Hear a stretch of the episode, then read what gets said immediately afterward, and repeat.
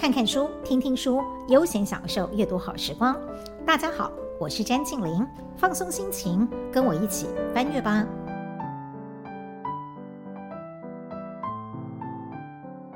这一集想跟大家分享一本最近出版的长篇小说，它是台湾文学经典奖与金鼎奖得主作家陈思宏的最新作品《楼上的好人》。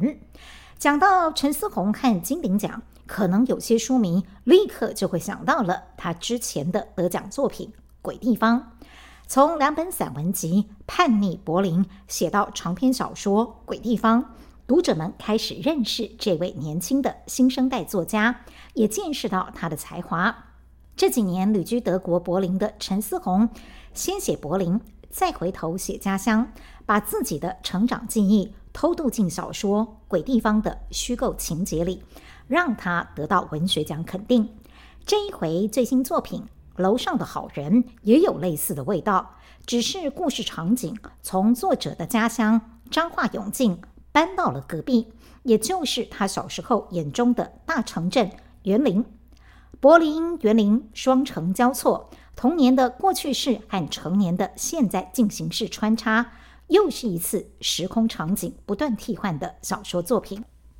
当然，作为夏日三部曲系列的最终回，楼上的好人也是属于夏天的故事。不同于鬼地方里众多兄弟姐妹们，个个都有自己的心情与独白。楼上的好人里，主述者相对单纯，就是主人翁家里的小姐弟，特别是大姐。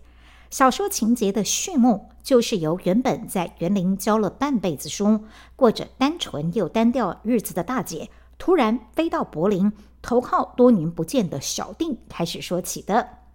大姐是单身的中年女老师，被调皮的高中生在背后取了一大堆关于老处女之类的绰号。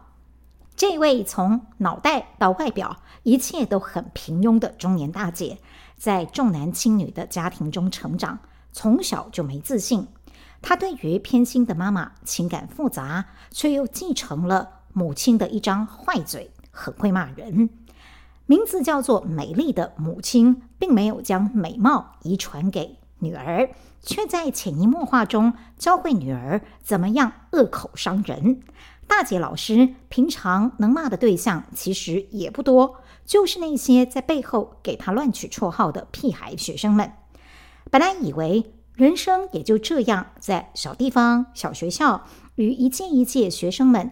频繁互喷的口沫刀剑当中，无聊又安然地等到退休。无奈天外飞来无妄之灾，让大姐不得不匆匆忙忙地收拾行囊，飞到大老远的陌生城市德国柏林，去寻找那位曾经与她相亲相依，后来却几乎形同陌路的小弟。既然多年不见了，彼此心中又潜藏着说不出口的童年创伤。姐弟相见，没有任何的热情或热泪，一道陌生的墙阻隔开手足亲情。小说当中，无论是人物的对白、生活习惯的差异，或者对于世界体验的经验值不同，都显示出作者巧妙地建构出一种隔阂。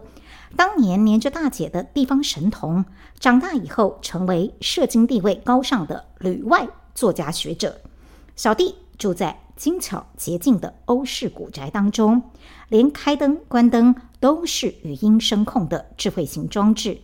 在柏林这座城市里，来自台湾家乡园林的大姐，处处都显得笨拙，连想泡个澡都因为看不懂德文的品相说明，让泡沫淹满了整间浴室。大姐吃不惯德国冷硬的面包，不知道搭地铁。只要打一次卡就好了。他在陌生的城市里到处迷路，到处昏睡。然而，最让大姐感到陌生的是，小时候会跟他手牵手去看电影，与他相依为命的小弟。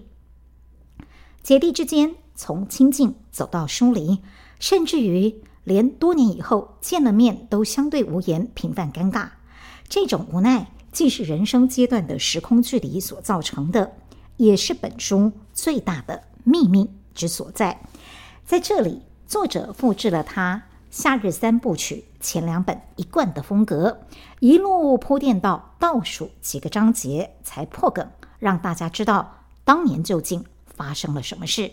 不过，既然是系列作品的最终回，作品必须更有力道。就我看来，作者的确做到了自我突破这一点。虽然楼上的好人结构铺陈和鬼地方颇有相似之处，如同刚才说的，同样是时空不断的跳接，也不时穿插作者真实的童年记忆，像是园林的街道、戏院、骂丸和牛肉面等等。但是叙事的人相对单纯，以大姐为主，小弟为辅。就连三姐弟当中的关键闯祸精大弟，成年之后的他也是只闻其声不见其人。至于其他出场人物，虽然都是配角，然而这些配角都与他们家有关，而且角色吃重。这一群关系人，正是故事里小姐弟眼中楼上的好人们。好人们背景各自不同，与小姐弟位在家乡园林铁道轨路旁边的家，曾经产生过或深或浅的关联。最重要的是，楼上的好人们不但共同组构了这对姐弟童年，甚至影响了他们的一生。其实每次分享小说，总会觉得有个难处，讲太多了会变成剧透。但是过度语焉不详，好像又无法点出小说作品的出色特点。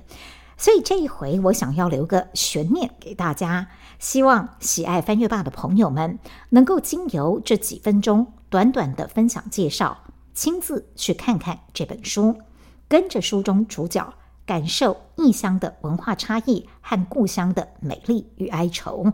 甚至有空的话，我非常建议大家把整套夏日三部曲。都看过一轮，尽管他们都是独立的作品，但是连贯看之后会产生一种奇妙的读后感。